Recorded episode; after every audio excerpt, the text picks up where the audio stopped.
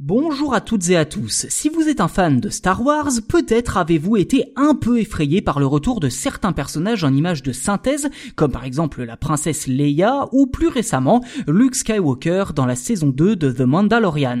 Eh bien, sachez que Lucasfilm vient d'embaucher un vidéaste dont les deepfakes publiés sur YouTube sont pratiquement meilleurs que ce qu'a proposé la société de production jusqu'à présent.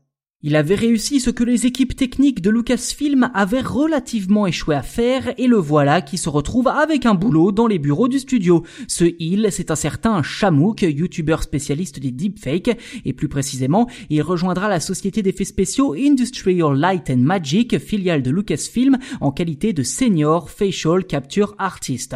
Le vidéaste s'amusait ces derniers mois à poster diverses créations permettant notamment de comparer l'apparition de Peter Cushing, alias Moff Tarkin réalisée en CGI par Lucasfilm dans l'opus Rogue One, et la sienne réalisée via des deepfakes. Chamouk explique également qu'une autre de ses vidéos, consacrée à la princesse Leia, lui avait pris seulement 24 heures de travail sur un ordinateur à 800 dollars et l'utilisation de 500 images de Leia issues de la première trilogie Star Wars. Autre prouesse, ce dernier s'était également amusé à intégrer l'acteur Harrison Ford dans le film Solo Star Wars Story pour un résultat assez bluffant.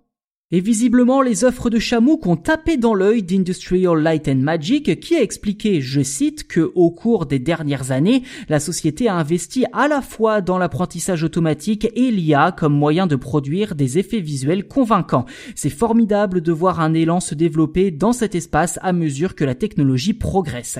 Si Chamouk n'a pas donné plus de détails, le YouTuber devrait à n'en pas douter être impliqué dans les prochaines séries Star Wars annoncées sur Disney+, comme Kenobi, le show centré Obi-Wan, The Book of Boba Fett, sans oublier la troisième saison de The Mandalorian.